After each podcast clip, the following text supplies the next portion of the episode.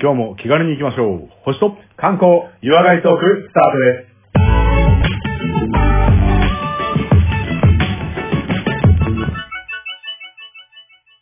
はい、こんにちは、コマです。こんにちは、レオです。まずは番組のご案内をさせていただきます。このポッドキャストは、相方のコバさんが星や星座宇宙についての話をして、私、レオが日本の観光について話す番組となります。また、素人が話していることですので、えー何か不備や間違いがありましてもご容赦ください。番組では皆様からのリクエスト、メッセージ募集しております。宛先は、小文字で、k-o-m-a-l-e-o 数字の15、ローマ字読みしますと、コマレオ15、アットマーク、gmail.com です。また、ツイッターやフェイスブックを行っております。ハッシュタグ、星と観光などで検索していただいて、どんどんと絡んでいただければと思います。えー、それでは、第76回ですかね。はいはいよろしくお願いしますよろしくお願いします。すいません、久しぶりに、あの、間が空いてしまいましたけれども、あー、そうですね、そういえばね。確かに。なんか、まあ、いフろいリートーろクでどうしても言いたいことがあるみたいなまあ、もういない間感にじで。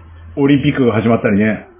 ああ、そうですね。いろいろあって、モチベーションがだいぶ上がってきてっていう感じなんですけども、はいはい。最近ですね、はい。ちょっとモチベーションが上がってきたなーっていう感じなのが。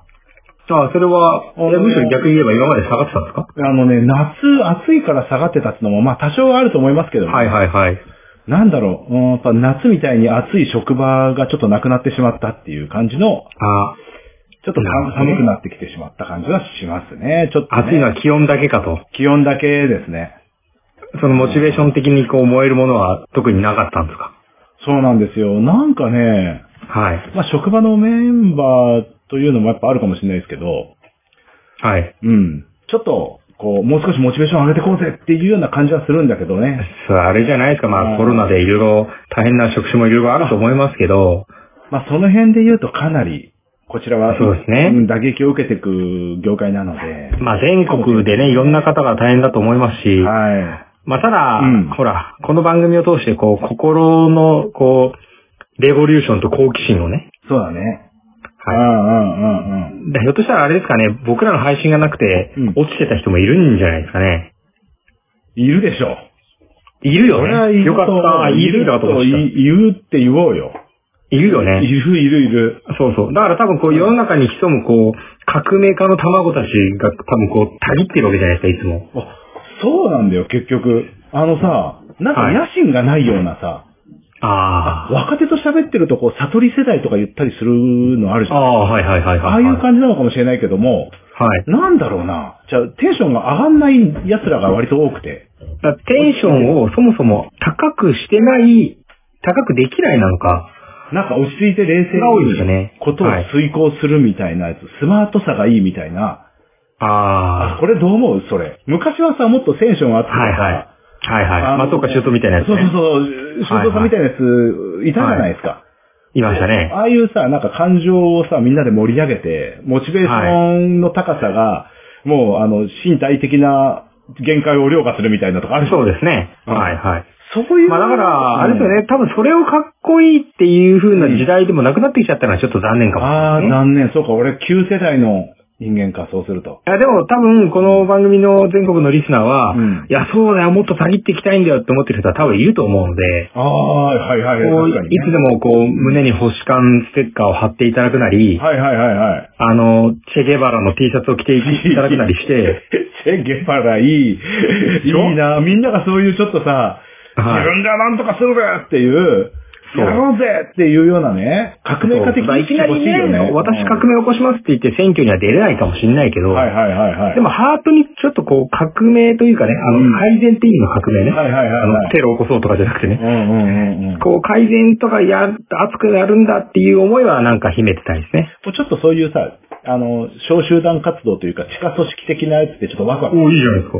なんかもうサイン決めてさ、ハンドサインでもいいからなんか決めてさ、そうだね。なんかすれ違う時になんか、うんゲバラですみたいな感じでやるわけじゃん私もそっち寄りですみたいな感じのね。そうそうそう。それでいいっすああ。変えていきましょう。共にこの職職場を盛り上げましょうみたいなやつ。あそうそうそう。あるといい語尾になんかをつけるとかさ。あ、チェ、チェみたいな。そうそう、あ、チェ、チェいいっすね。チェ、チェ。なん、なんとかですよ、チェ、みたいな。あーってなるわけ。じゃあ、じゃあ俺もチェ返しするわけだ。チェーってなそうるそう。わあの、チョウじゃ なくてチェっていうとけ。わかったわかったわかった。いや、手安いっすね、みたいな。ああ、わかった。そそれで言うと、うん多分、あ、こいつ革命の野心持ってるぞっていうことかな、みたいな。ああ、なるね、これ。これもう、ああれ、の、ね、さかなクンの、うんあの、さかなクン語みたいな感じ。そうはいはいはい、ギョギそうそうョギョみたいな感じそで。う、あれ全部チェに。にしてってください。チェチェチェ、チェチェそうだね。そうそう。なんかそんな、あの、NHK のドラマあった気がするけど。いや、チェチェチェ的な感じの。あ、そっちは大丈夫です。あーあのちょっとはいはいは違いければ多分訴えられないんで。はいはいはい。そうだね。ああ。まあなんで多分待ってたと思うので、うん。あの、76回聞いて、いや、待ってたよと、はいはいはいはいここの、こう、活力をという人たちが、い少しはいると思うので、今回も、あの、我々の好奇心と赴くままに、よしよしよしよし。熱い話いただけるってことでいいですかじゃあ、本番いきますよ。はい。はい。熱い話行きましょう。はいじゃあ、本番に入りたいと思います。よろしくおよ願いろししまくお願いします。す。はい、それでは、えー、ここからは本編に入っていきたいと思います。えー、第76回、今回はどんなお話いただけますでしょうか今回はですね、前回、はアレスのお話をしましたけども、しましたね。名誉挽回、見事失敗しおうたアレス。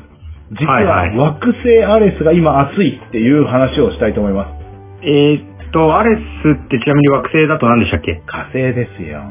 火星えね。ーいい、そうですよ。暑いや。はいはいはいあ、ってことはギリシャ神話というよりは火星のお話。今日はね、火星です。火星行きましょう。いいっすね。うんもういギいリっシすねャ神話アレスの挽挽回で失敗したから、えーとはい火星の方のアレスで挽回しようかと思って。あ、じゃあギリシャ神話のアレスは、そうあのクソミソに言ったからい、やいやいや、それはまあ、また天罰起きるから。あ、そうかそううか。んえっと、まあ、それなりだったから、そうそうそう、それなりあの、実際の惑星の方の、そうそうそうそうまあ、アレスイコール火星って話でそすうですね。ね、火星の話をしたいと思います。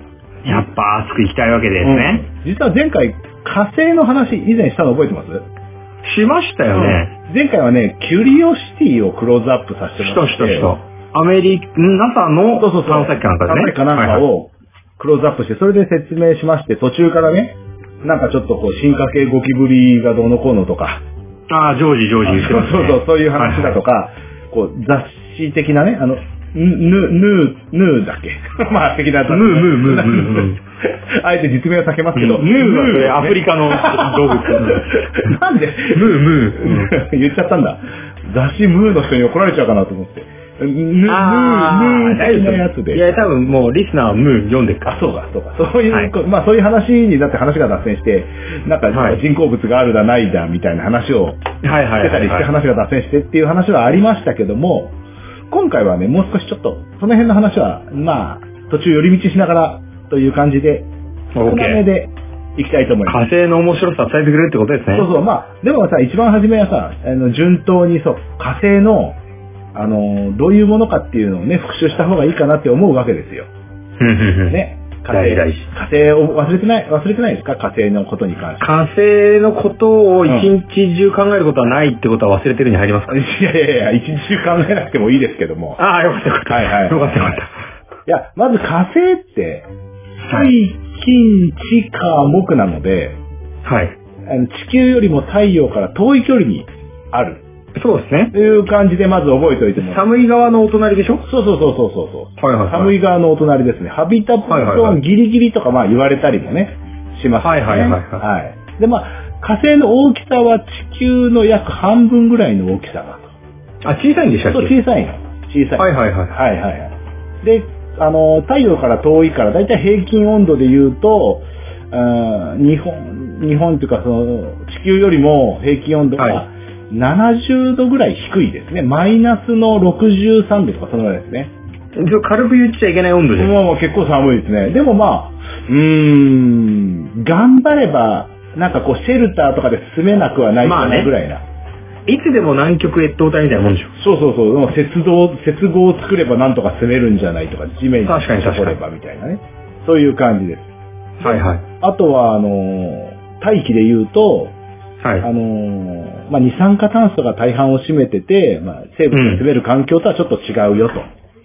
うんうんうんうん。で、あと重力に関しては地球の大体、えー、40%ぐらいしかないと。はいはいはい。大きさとかで比例しますもんね。そうですね。まあ、そのぐらいを知っといていただければ大体この辺のお話オッケーオッケー。もう火星分かったようなもんですね。わかったと思いますね。はいはい。はいで、まあ、そのまあ、中学生の火星テストぐらいならクリアです。でも、はいこの辺の火星の話っていうのはね、だいぶ、まあ、昔から分かってる内容ではあるんですけどまあもうみんな知ってますよ。はい、あとはあのキュリオシティ様がね好奇心全開で火星探査してくれてるので、そういった知って情ます報よがねね。なんか、キュリオシティはじめ、たくさんしてるんでしょうん、今までに何台も、あの宇宙探査機っていうのは出ててましてもはい。うロシアも中国もアメリカもいろんな国がもうあそこに探査機飛ばしておりますで人工物は結構行ってる。人工物も行ってるし、まあちょっと残念な結果になっちゃって落ちちゃったものもあるっていうか、まあ、ち火うんえっと金えっと火星上には地球産のものは置いてあります、すでにありますね。なるほど、なるほど。いくつか。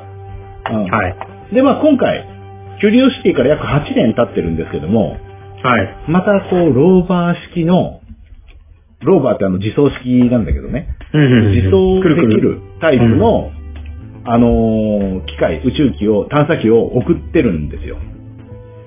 新しいのは新しいのをまた送ったんですよ。い。ええで、これがまあ最新式ではあるんですけども、まあキュリオシティがすごいこう、好成績なので、基は本い。的な設計はキュリオシティからは取るような感じで、まあ、うんうん持うんってってます。まあ約8年い経っはい。え、キュて、リオシティもまだ頑張ってるんでしょまだ頑張ってます。じはいはい。あ、じゃ頑張ってる。あ、あの、引退で交換とかっていうか追加みたいな感じそうそうそうそう、追加。はいはいはいはいそれぐらい、やっぱアレス熱くなってるんですよね。いや、確かに。はいアレスへの思いが熱いわけですね。そうなんですよ。はい。で、こう、検査が進んでいくと、やっぱこう、新しい機能が必要だったりするわけですよ。するキュリオね。シティがね、こういう検査結果が出たって言ったら、さらに障害を調べるためにこれ持ってこうよってなると、はい。また次の世代の、っていうことで、えー、火星に投入されたのが、はい。パーサビアレンスっていう探査機械。これね、なんか、ん発音生意気でしたよ、今。で生意気でしたでしょで、これでさ、名前長いんで、まあ、ニックネームがありますんで、ニックネームで言いますと、あそっちで行った相性はパーシーです。パーシー、ね。パーシー。そうそう、あの、あの、なんか可愛い機関車のイメーそうジ。そうそうそう。はいはいはい。パーマスの友達に、パーシーっているよねなん かそんなやついてないそうそうそう。だからそのパーシーで覚えやすいので、あ、オッケーオッケー、パーシー、パーシー行ってんだ。パおーシー言ってるんですよ。結構出世したね、なんか。そうそうそうそうなんとか東の機関車から。そうなんですよ。はいで、このパーシーに搭載されてる、まあ、仕様、搭載機器とかの仕様をね、紹介したいと思うんですけども、ぜひぜまず重さがまあ、1トンぐらいですね。はいひ。。なんか、基準がわかんないけど、まあ割と重いな、あのーキュリオシティと大体同じぐらいの重さで、はいはいうんちょっと重たいぐらいかなぐらい。まあ、車ぐらいね。で、あとは、あの、2メートルぐらいあるロボットアームがついてる。アームだけで2メートルアーアームだけで2メートル。すげえじゃんちょっと長めのアームで、うん。で、まあ、その器用な機械がまたついてるわけですよ。はいはいはい。あのー、検査機器がせんついてたりとか。はいはいこれはもう、あの、キュリオシティからのやつなんだけうど、んうん。で、それを観測するためのカメラがたくさんまたついてて。うんうん。で、さ基ら本、に、機能だね。今回うん新しく追加したのが、マイクを追加したらしいです。マイク。マイク、そうそうそう。要は、あのー、火星上の音声はを収録して、転送して、火星ではこういう音が鳴ってますよっていうようなのをなるほど。えっと、えっと、その、パーシーからん NASA の方に送るってそこうとそうそうそうそうそう。いや、なんか、俺が思ったらどっちだろうと思ったら、NASA が喋ったら、パーシーが喋るのかな。あ、おい、そこの物体みたいいなや。いやいやいやいやそ そういうわけじゃないれ、それ考えなかった。それちょっとスピーカーがついてるんじゃない向こうには。あ、そうかそうか。うんそれはスピーカーだもんね。確かに向こうにはマイクがついてるんで、マイクあマイクまあ音を集積っていうか集音して、電気集合でまあ送る、こういう音が出てますよ。なるほどなるほど。音が聞けるわけですね、NASA ついで。て早々ね、あの、火星の、その風の流れる音とかも聞こえたりする。おで、これの、観測に成功してへー風があることは分かった。風があることは分かる。まあ大気がもともとあるから、その風とかは多少あるんだ。っていうか、予測がついてたんですね。でもそれあれだね、映像はとももうそうだけどさ、なんか人工物というかなんか自然じゃないよねみたいな音聞こえるたら結構怖いよね。ああ、まあ確かにそうだよね。でもその音も結構その情報の一つとして言う、あの、必要そうね有用で、音でうその物の硬さとかがちょっと判別できたりするわけじゃないですか。そういうこと。そういう意味で、音も聞くっていうのは非常に重要。あとまあ、もうへ一ー個割と重要な役割っていうのが、例えうば機械からうん故障で異音した場合って、はいはいはいはい。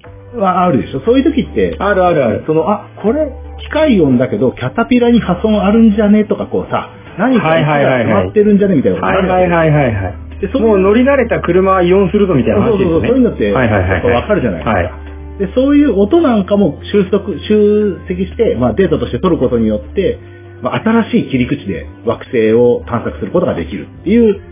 もう、そうなんですね。そうですね。そうな、そうはい確かにそういう意味ですね。音声で言うとね。はいまあ基本的にどその動力なんですけども、電源使って、はい。電気。電源って電気ね。うんソーラーパネル電気ソーラーパネルというよりも、あの、はいプルトニウムを使ったあ、電気。もっと爆発的なエネルギーが。うん、でもこれなんかで調べたみたら、その割と、あのーまあ、プルトニウム238っていうやつらしいんだけど、は自い。然にこうだんだん崩壊していく、ゆっくりと崩壊していって、安定的に少ないけども熱量を放出するっていうやつらしい。なるほど、なだるかほら長期間崩壊していきながら、その有害熱で、えー、なんて言うんだろう。熱を、熱の温度差を利用した発電に使ど。なるほ用ど。するっていう。熱発電ねう。んうん。はいこはれいはい。確か別の宇宙探査機でも出てたと思うんだけど、うーん。まあ同じ、最近は最近この、あのー原子力電池的なやつに主力になってきてるのかなとは思いますけどね。その電源で全部が動いてるぞと。そうなんです、そうなんではい。す。で、まあ今回の旅の目的としましてはですね、いくついか、いね。今聞いたリスナーのみんな。今回の旅の目的。旅の目的、 何何ジェ何ットストリーム聞いてる人違う ね。 はい。 あ、ごめんなさい。脱線しちゃって、ちょっと感動しこちこゃまって、でいい言葉声遣い出したいけどね。いやいやあ、ーまあ今回の火星の旅では、そうだね。どうぞ。火星で地球外生命体の痕跡を見つける。あ、結構真面目にそんなことやってるんですね。そうそうそう。で、まあ、痕跡を見つけるというのと、まあ、その可能性というのを、まあ、うんうんうん模索していく感じですね。あとは、火星の過去の様子っていうのを調査する。なんか地形的な話地形とかもそうですけども、基本的にこう大気が薄いとか、うん。重力が少ないってことで、こう自然環境的な影響っていうのが少ないじゃないですか。うだからん。昔の何千年前、何億年前の状態のまま維持してるかもしれないと。であそういうあ、はいはいはい。ところから、その、どういう経緯で火星というものができてたのかっていうのを確認することにより、もしかしたはいはいらは地球がいずれ火星化してしまうかもしれないっていう可能性にもなるかもしれない。なるほどね。そういう手なんかさ、うんあの、水の跡があったみたいなニュースとかあったようね。ん、出てるんですよ。だからまさに、そういうことそう、うんその生命の痕跡の中の一つには、その水が実際何年前ぐらいまで生存して、そうですよね。そうそう、その水があることによって、もしかしたら、うん。生命があって、それが水がなくなったことによって微生物の化石がとかでしょそうそうそう、化石があったりとか、有機物の存在がとかっていうのが、そうだよね。考えられる。生物って言ったっていきなりなんかお家発見とかじゃないでしそょうそうそう。以前なんかみ聞いてたらあれだったよ。あの、コンビニがあるとかあったら怖いよねって話をしてる。コンビニなんかねえよっていう。頭いかれて ますね。は い。これ数年前のああなたに言ってあげてくださいい。やいやいや、ほら、僕ら進化してっから。そうだね。うんはいであと目的としては、あの、火星という惑星上ではい。大気から酸素の生成ができるかっていう。あ、それはもう実際実験してるんですかうーんとね、一応実験して、えー酸素発生できること確認してます。おできた。え、じゃあ結構いい可能性じゃないですかでもね、これちょっと条件があって、あのーなんだろうな、あの、触媒みたいなものを持ってってるんです。要は二酸化炭素さえあれば、あのー電気分解を使って、えー酸素が作れますみたいな。自然に作れるっていうか、そうそうそうだから、あの、酸素作る気の、うんあの、元が二酸化炭素ってだけね。そうそうそう。で、それが火星上で同じように作動できるか作動できるかっていうような、そういう取り組みもして、えー酸素が発生できたっていうことは確認したらしいですね。でも宇宙船の中なんか結局酸素作ってるわけだもんね。ん、そうそうそうそう。そういう意味ではね、はいはい変わんないですけど、あとは、だから火星でもできるわけですね。はい。はいはいはい。で、まあ、前回も、あの、キュリオシティの時に話しましたけども、はい。この、カメラがたくさんついてることによって、うん。その、今まで一番恐怖とされてた、うん。えー火星の到着までのプロセスっていうのを克明に記録することあができあ。はいはいはいはい。た。うんこれ別名あの、昔は怖かったので恐怖の7分とか、いうふうあなの、名午前後が着地すんだよ、安全なのかみたいな話ですよね。そうそう、要は電波が途切れちゃうとか、その、ああ、そういうことか。電波、気がついたらもう火星の上にいましたっていうんじゃなくて、うんちゃんと着地のところまでそう記録して見せていくってことね。だからその前回のキュリオシティの時同様に安定した着陸が確立したからこそ、その安定してる状況を全部をちょっとこう流れでしっかり、うん。えー収録しましょうということで。いや、重要だよね。はい着陸できるかわからない飛行機には乗りたくないもん。そうですよね。だからいずれはもしかしたら人がこう行くわけですから。いや、行くでしそょ。の時には安全確率が必ず必要なわけですよね。行くでしょ。うん。でもこれがもうキュリオシティの時の前例があって、もう着陸方法ってのはほぼ確立してるので、今回も同じように着陸したわけなんですけど、その流れがね、あの、なんか、うんバインって弾んだりとかして大丈夫なのバインって外れるの何世代も前じゃないあ、そうなんですか今どうやって着陸するんですじゃあ一回また前回のキュリオシティの復習になってしまいますけどかオも、ッケー。キュリオシティはどうやって着陸したんですかまあ今回もあの一緒なんですけど、結局。まあ、あの、パーシーも一緒なんだけど、はい。まあ、つあの、耐熱構造のカプセルで、まあ、突入しますよね。これ、あの、はやぶさとかと同じような感じで、あの、カプセルがはいはいはいはい入ってて。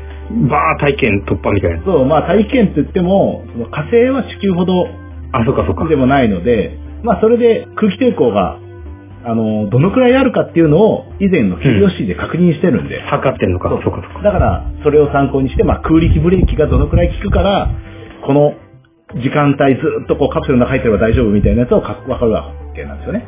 うんうんうんうんで、。まあ、空気の力、あ、あのー大気の力でこう、ぐっと抵抗でブレーキをかけていって、ある程度減速したところでパラシュートを展開しまおー、アナログだけど確す。実。で、パラシュートで今度空気抵抗をさらに受けるような形になって、さらに減速して降下。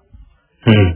で、今度また速度が安定してきたら、今度は、まあ、地表面近くまでうん降りてくるのが確認できたら、そこから、うん。えースラスターですね。スラスラスターっていうのは噴射のエンジンみたいなやつですね。ー。逆噴射的なやつ逆噴射的な感じ。あ、割と SF でよく見るやつだ。そうそう。うそう。それで、はいはいはいバーッとやって、浮遊状態。で、浮遊状態が安定した段階で、あの、なんて言うんだろう、落下速度が収まってきた段階でパラシュートを切り離しまで、ズンと。す。で、そこからなんですけど、そこかはらいズンって降りるんじゃなくて、はいさらにソフトランディングを考えると、おー。スラスターから今度はワイヤーを伝ってパーシーをゆっくりとお下ろしていくんですよ。パわワーイヤシーで。ーはパーシーで、な中身にいるの。そうそうそうそうそうそう。スラスターとはまた別なんですよね。うんで、でスラスターは着陸するための機械ね。そうそうそうそはいはいはいはい。う。で、スラスターからスカイクレーン状態でパーシーを宙吊りにして、うん。で、ゆっくりとこう、下ろしていくわけなんですよ。逆 UFO キャッチャーね。そうそうそうそう。おは置いはいいていくような感じでね。はい。はい。でも、その頃になるとさ、あのーもう恐怖の7分間っていうのはもうないわけですよ。まあ、あとはゆっくり着地あとはしゆったらくいりいねってことですそよこでね。時間稼ぎできてるから、うん。その、電波通信でさ、お互いの通信が何分かかるみたいなやつが、空気ふ、なるほどなるほ空中ど。浮遊してる段階で、もう、うん。ゆっくりとこう考える時間がちょっとあるわけなんですね。そうか。わざわざ時間かけることによって途中経過が全部見れるってことだそうそうね。そうそう、見えるわけなんです。確認しながらはいはいはいはい操作するで、そなるのほどスカイクレーン状態で、ゆっくり着地がすることができて、操作でね。はい。で、えパーシーが着陸した後に、ワイヤーを切断し、スラスターは上昇して、ちょっと離れたとこに、まあ落下させて、はいはいはい。で、お役ごめんなスラスターっていう感じなんですけどね。うんうん。はいはいで、パーシーだけは、おっとっとって感じで着地。おおそうそう、スカイ服の状態でポーンって乗っける状態だかなるらほ、ど地面に残ってる状態ですね。はい。はい無事、えー、まあキュリオシティと同様、こういう着陸方法が確立したので、うん。ここで、無事、あの、パーシーが火星に降り立つという感じになりまおーいいよ。はいはいはいうん。す。ってなってくると、今度着陸した場所なんですけども、まはさい。にこう、せいあのー調査したい場所に降りてます。狙ってね。そう。これはもう35億年前は水で満たされたと考えられるクレーターのど真ん中に、まあ、落ちてます。クレーターの中に落でちてもそんなことまで考えられる場所があるんだ。ます。まあ、35年前っていうのはどういう風に分かったかは、 35億年でし35ょ億年前っていうのはちょっうんと、どの、どうやって分かったかっていうのはちょっと知らないんだけど、まあ、水があった痕多分跡っていうのは、うんえー、例えば、アメリカでいうグランドキャニオンみたいなところとか、はいはいはい。あの水が流れ火星っぽい火て星っぽいる痕跡っていうのが、もう、はいなんだろう、警告によってわかるようになってるじゃないですか。そうね。はい。で、これ水削ったよね、多分っていうやつ、そね。うそうそう、そういう場所はいがはい目視できてて、そういう場所を狙って落ちてると。おー、いったね。で、そのクレーターって周りが、こう、なんて言うんだろう。え山になってるね大連山のようになってるので、うんで、その真ん中でまあ水が溜まりやすいと。で、はいあとは、えー、どこぞの、あの、カルデラ湖みたいに決壊してはい水が流れて、はいはいはい、はい。で、それが、で、その後ができるわけですそうね。、あの、はいは拡い散して三角形になってるみたいなところでうんうんうんうもん川の形跡、河口の形跡っていうのが、痕跡っていうのが分かったんですね。なるほど。だからそこのクレーターに着陸して、調査を進めていくというわけなんです。最高じゃないですか。で、まあ、今のと、あのー恐怖の7分というか突入から着陸までの状態っていうのが、こうアニメーションなんかで動画で見ることできますし、あと、え、え、え、アニメーションどういうことまあ、あの、実際 NASA が、映像 NASA がそのイメージ画像とかで出し、あ、実際の映像ではあ、ない。実際の映像もあります。え、アニ、え、でもアニメにもするのえ、で、あのなトーマスの話えっ、と、客観的に見るためにアニメーションで作って、ああ、そっかそっか。うん。本人たちを、あの、俯瞰した絵で見るために作った絵ね。アニメーション。そうかそうか。なんで実際の映像あんのにと思って。なるほどなでるほもど。わ実か際りやのすい。映像は実際の映像であるんですよ。だかはいはらい。実だ際からそれのはあれでしょ主観的な目線だから火星しか映ってなかったやつだでしょ火星というかね、これスラッシュ側の映像と、パーシーからの映像がある。パーシー側からの映像があるんだだから、いってらっしゃい、ママーっていう絵は撮れるわけです。そうそうそうそうそうそう。そういう映像が撮れるので、それもそれで面白いですなる。ああ、今スカイフックしたとか、おー地面にピッタッチダウンしたワイヤー切れた、はいはい飛んでったみたいな。なるほど。そういう映月面ムーンサルトは、なんか栄光への架け橋だ、ドンみたいな。像。何の話それ。あ、ごめんなさい。体操競技の金メダルの時の名実況ですね。はい。あ、あ、そうね。全然わかんなかった失礼しそま。うそういう感じで、まあ、えー配信されてますので、興味がある方がいましたら、まあ、そちらの方もご覧になっていただくと非常に面白いなと。了解しました。あと、火星の音声もね、そのまま配信されてたりしますからね。でも風の音でしょ風の音もそうだし、その、パーシーが動いてる時の機械音なんかも収録されてます。へぇキャタピラがこう、何、地面をこうカチカチカチってこうやるような音とかね。おそういう 音ももう、まあ、うん。これかーって証明するものが何もないだけにね、なかなか難しいですけ ど。だろうね、みたいな感じ信でじてイメージしてくださいという感じですね。はいはいは確かに確かに。い。で、まあ、着陸した後に、じゃあパーシー出動みたいな感じでね。うんうん。こう、チャッチャッチャッチャッいざ動き始めるタイヤが動き始めてるんですよ。はいはい。で、いいね動いた、えー、なんだっけ、奇跡をね、えー自分のカメラで撮ったりして、360度カメラ。はいはい足跡つけちゃったみたいなねそうそう。はいこれが、なんて足跡、第また、あの、なんだっけ、機械人口増えちゃったね、みたいな。はいはいはい行くわけなんですけども、うん。なんか落としたものがあるんですよ。部品落ちちゃってハンる。カチ。いやいやいえ、や。部品なんか部品らしきもの落ちてるぞっていう風な感じなんですけども、わざとこれ、実は今回注目の相棒ですね。やっぱ旅には相棒必要じゃないですか。重要。あれあれでしょ重要口ずさむ歌を落としてたってことですか それは、スマーキンさんのね、あ名言名言なんですけど、はいこれはもう、金井さんの回をぜひ見ていただければ、金井さんのはいはいはうんの回をはい聞いていただければって感じなんですけどもね。で、まあ、なんか落ちてるぞと。で、これはなんじゃあ狙い通り落としてたのね。実は、あの、火星専用のヘリコプタえーなんですよ。名前をですね、インジュニエティ。これもまた、ちょっと名前が長いんで、ちょ、ちょ、生意気だね。ああ、そうでしょ。ょそうでしょこれもう、うんあの、これもまた、ニックネームもらおうかニックネームいくと、これジーニーなんですね。ジーニージーニね。魔法使いでしょジーニーはそうですよ、もう、青いやつでね。はいはいそうそうそうそう、はいはいランプこすったりして出てくるやつです。なるほど、なるほど。ジーニーは今ヘリになってんだ、じゃジーニーは今ヘリ、ヘリになってます。あ。はいはい。で、これ火星専用ヘリコプターで、これが実は、きえっ、と、パーシーのうん。お腹の部分についてたんですね。かっお腹の部分についてて着陸した後に、それをこう、下ろして、外して、で、パーシーがどいたら、そこの場所に、ジーニーが残ってるわけですよ。もう車の下にへばりついたスパイみたいなそう感じそうそうそう、そういう感じ。で、ジーニーは、じゃあ俺ここでと。そうそう。で、行くんだけど、っこいい。うん。じゃあここでっていうか、これ旅の相棒なんで、そうか。そう。これはもう、えー、主な機械はパーシーとして、まあ、古希みたいな感じでヘリコプターがこう、つくわけなんであ、す。ジーニじゃあ、パーシーグイグイグイっていう、こう、地面を走ってて、その、こう、後方から、パ、あの、ジーニーがついていくみたいー。な。そうそうそう。まあそういう感じなんだけど、いいねその、うん。えっ、と、パーシーじゃなくて、ジーニーの仕様なんだけど、これ太陽光発電でカメラもやっぱついてて、で、ヘリだからもちろん飛べイるんメでージで言うと、1本ローターなんだけど、1本ローターに2本羽がついてて、すよ。うん。で、その羽をこう回転させることによって、こう浮遊するっていう感じ。で、え、じゃあ、実際飛ぶことも成功してるの大きさがですね、1.2メートルの羽。ほうほうん、割と大きめの羽で、で、それがまうんあうんつうんいてたので、それがこう飛ぶわけなんですけども、うん。これがですね、飛べた大気が薄いんですよ。なるほど。大気が薄いとどうなるかっていうと、はい。たくさん背面を回転させないと、うん。空気つかめなくて飛べないんですよね。でもそれは天下の NASA は読んでたでしそょうなんです。だからもう、やりました。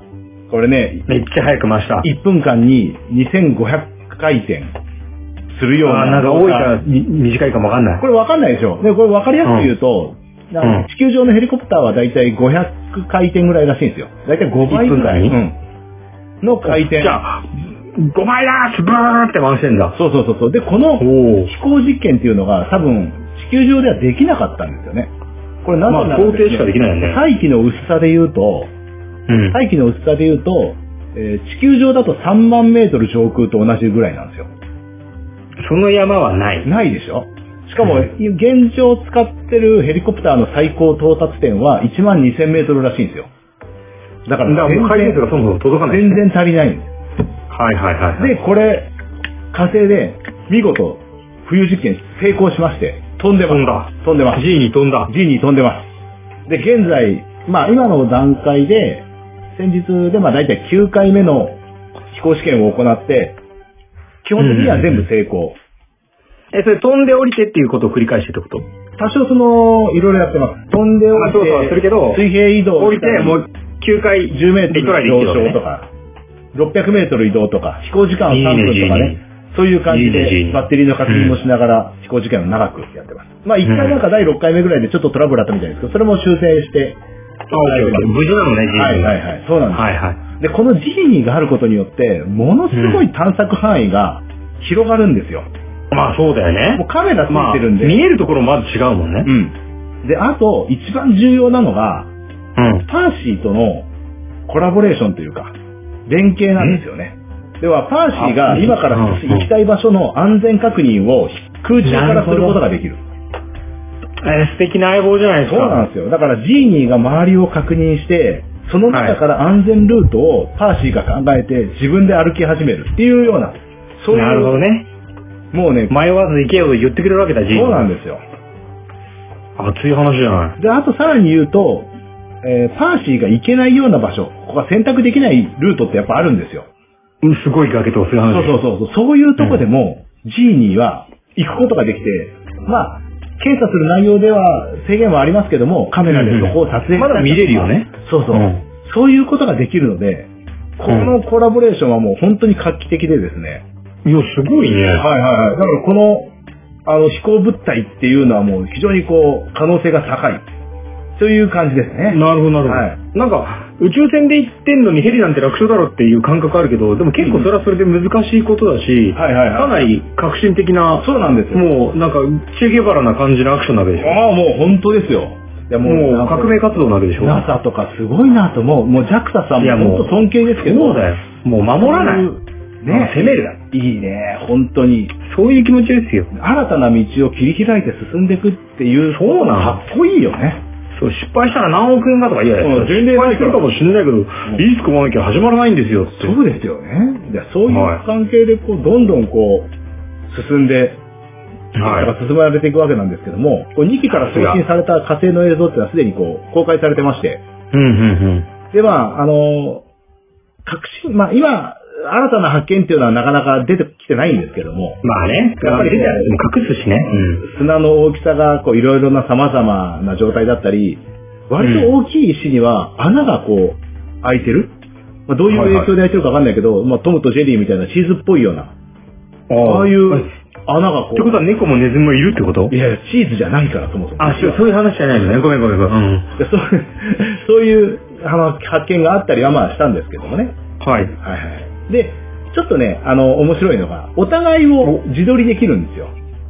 まあそうだろうね。うんだからパーシーからはジーニーよ、ジーニーからパーシー。そうそうそう。だから、はい俯瞰できるっていうのが、この面白いところっていうのはある。うんお互いこう働いてるところを、お前働いてるかって働いてるねっていうようなのをはいはいはい確認することができたりする。いいね、そういう相棒大事だあれよはね。大事ですよね、うん本当に。で、これで面白い画像がちょっとあって、面白い画像っていうか気になる画像があったんだけど、あのージーニーがパーシーを撮った時に、はい。デザインがやっぱいいんですよ。パーシーのデザインが。おお、り陸上行くパーシーがね。そう。で、はい。なんかイラストが書いてあるんで、あ、これなんだろうって見てみたら、うん。今までに火星に降り立った自走式の探査機のシルエットが、もう書いてあるの、そこに。あ、タトゥーのように。そうそうそうそうそうそう。で今までこれらの機械の意思を継いで、この、諸先輩方の、ね。諸先輩方の意思を継いでパーシーが、そう校長室みたいになってるそわうけ、そうね。そうそうそうそう、もう歴はい史はいはいだからもう全部額縁に飾ってあるみたいな。昔の白黒やんみたいなね、もうそういうやつ、はいはいどんだけ昔やねんっ ていう。いやいや、はいはいはそういうイラストもあったりして、いやー、い。いいね。これもう今までのね、火星炭素の積み重ねっていうのを感じる一枚でちょっと感動してしまったって感じなんですけどね。しかも誰に見せるわけでもなくそうね。なんですよ、そうなんですよ。うんああで、そこに星間ステッカが貼ー。られればいいですよね、いずれね。まあまあまあまあまあ、まあ欲張りません、まだ。はいはいはいはい。で、まうあんこの2期でね、これからまあ火星探査が進んできまして、いろいろはないサンプルやね、なんかが行われましてやってね。もらおうよ。はい。まうたん記録なんかが出てくるんじゃないかなと思うんですけどもだ、からどっちかがあれでしょあの、地球外生命体に一気に襲われたとしても、片方がそれをそうそうそうそうしっかり録画できるわけでしょ2期同時に撃沈されないとさ、あその辺は残るんだよ。瞬間的にパーシーみ たいな感じその。うだね。そう、もう、ああ、またそっちに振ったか、今日。また、またそっちに振った。ドラッセンが失礼しましたまあまあまあで、まあこの、えー注目のジーニーとパーシーなんですけども、うん。この、まあ機械を作ったのは NASA なんですが、うんうん。なんと、日本人エンジニアが開発運用に携わってるっていう。いやもう、そういう話は大事。大事ですよね、もう。大事いや日本人さすがって思いますけどもね。それそれはさ、うんもう国境とかさ、日本のためとか、アメリカのためとか、そういうんじゃない、はいはいはい。人類の夢だかそうですよね、これはもう、ら。ね、もう。日本だって、どこだってそのそう人類の夢は携われるわけですよ。そうなんだ JAXA にいようが NASA にい地よう球人がやってる話ですから。が。そうですよね。いやもう、さすが。いやこの人の俺、ツイッターとかを見て、うわ、面白いって思ったのが、もうちゃん割とフォと、ローしました、奉仕官でい。や、すいません、今後、今後すぐさらに。ちょっとちゃんとしておかないと情報入んないから。はいはいはいはういん。でも、走行プログラムを担当した方らしいんですけど、まあ、エンジニアの方の名前がですね、小野正弘さんって方ですね。おー、はいはい、おのっちね。はいはい。こう、出あの、書籍なんかも出してて、それもあそう私なんだ読ませてもらってるんですけど、ああ、いいね。のータイトルが良くてね、宇宙の話をしようっていうタイトルなんですよ。渋い。で、結構あの、小さな子、小さな子供って言っても、小学校、中学校ぐらいの子供向けにこう、書いたような本ですごい内容も優しかったりするんですへえ。けど、あのーそれこそ読んでると、私が今までにこう、ロケット開発の話だとかしてるわけじゃないですか。は宇い宙機のはいはいはい話をしたわけじゃないですか。はいはいはいはい。そういうことがちょっと書いてあったりするので、いやー、嬉しいなーと思って。あのおーー。なんだろう、私が、ね、いろいろちまちまこう調べてたことが、ここにもうはい一、一冊にまとまってるみたいな感じでね。え、小野さんって星間リスナーなんじゃないのい逆だね。俺が今、あ小野さんの影響を受けてラジオやってるような感じかもしれ ない。やいや、もっと早そこはく出会ってれば、俺はもうはいクオリティ高い星間のラジオができたなっていう後悔いやいや、大丈夫ですよ。クオリティだけを求めてリスナーついてきてるわけじゃないから。いやあまあまあそうですけどね、モチベーションですからね、重要なのはね。そうですよんはいだからぜひ、あの、小野正弘さんを応援する意味で、この書籍をちょっと手に取ってほしいなっていう、ちょっと CM を挟ませてもらいました。いや、それは、だから、このね、リスナーはもちろん気になるけどさ、は我々が、その、小野さんのアカウントをね、うんあのフォローするとか、はい小野さんの書籍を、はいね、なんか、そこでシェアするとかして、で、少しでもさ、その宇宙のモチベーションを上げてる仲間にさ、そうですよね俺らもゲバラだぞっていうハートを見せようよ。本当ですよね。チェ、チェ、チェって書いたやつ、なんか、そうね。そうそうそう。うん。う。もういや、絶そう、対尊に 敬してるっちゃって言ってさ。わざわざ。じゃあじゃあ、シェイ行きましょう、それで。もう本当にお願いしますよ。はい、了解しました。で、まあぜひ手に取ってほしいなというのと、あと、はい。中国も最近も火星に探査機を送りまして、これも自動はいはいはいはい。なんです。おう頑張ってもらいましょう。はいはいはい。で、まあ、以前からちょっと中国は一線を隠してるようなイメージがちょっとありましうんて、うんうん。あ、のー必要最低限しか言わないなーっては思ってたんですけども、うん。今回、こう、探査機、えー、まあちょっとこう読み方合ってるかわかんないですけど、祝友っていう名前らしいんですよ。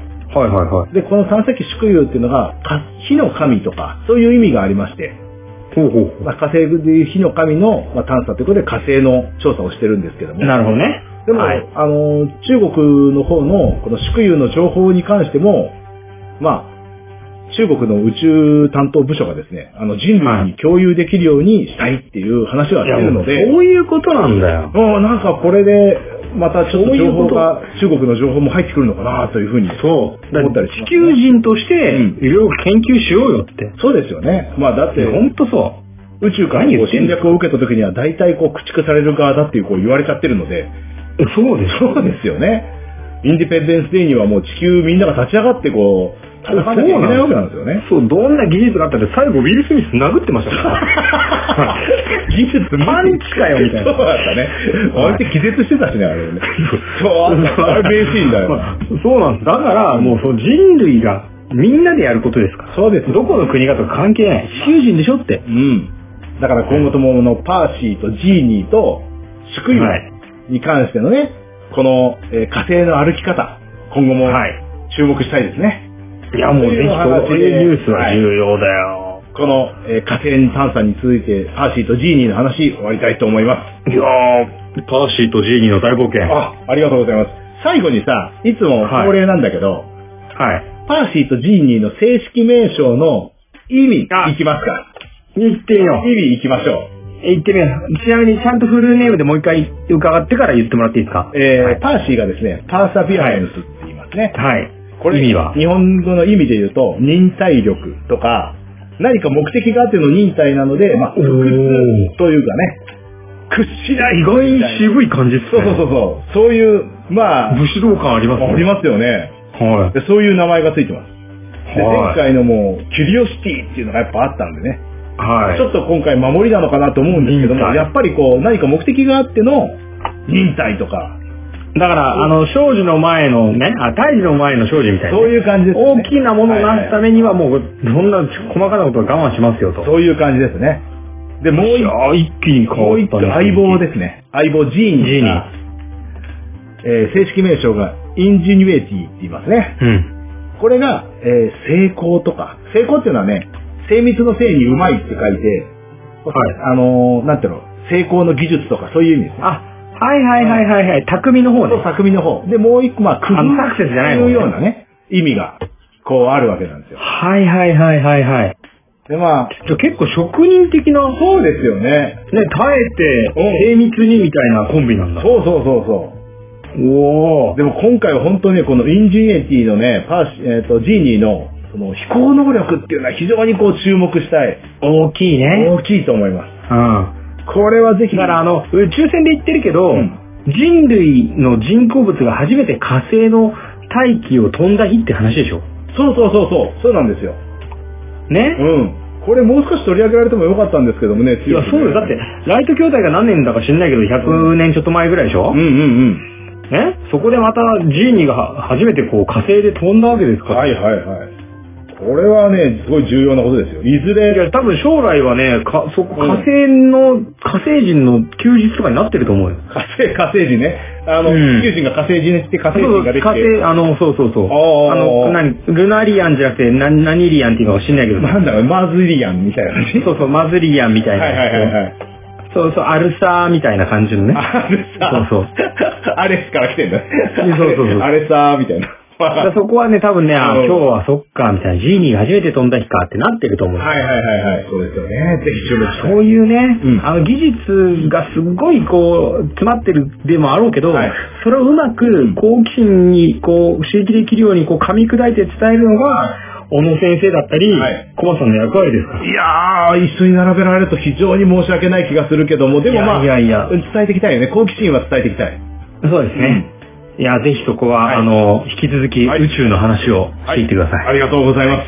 じゃあ今回は火星についてお話ありがとうございました。ありがとうございました。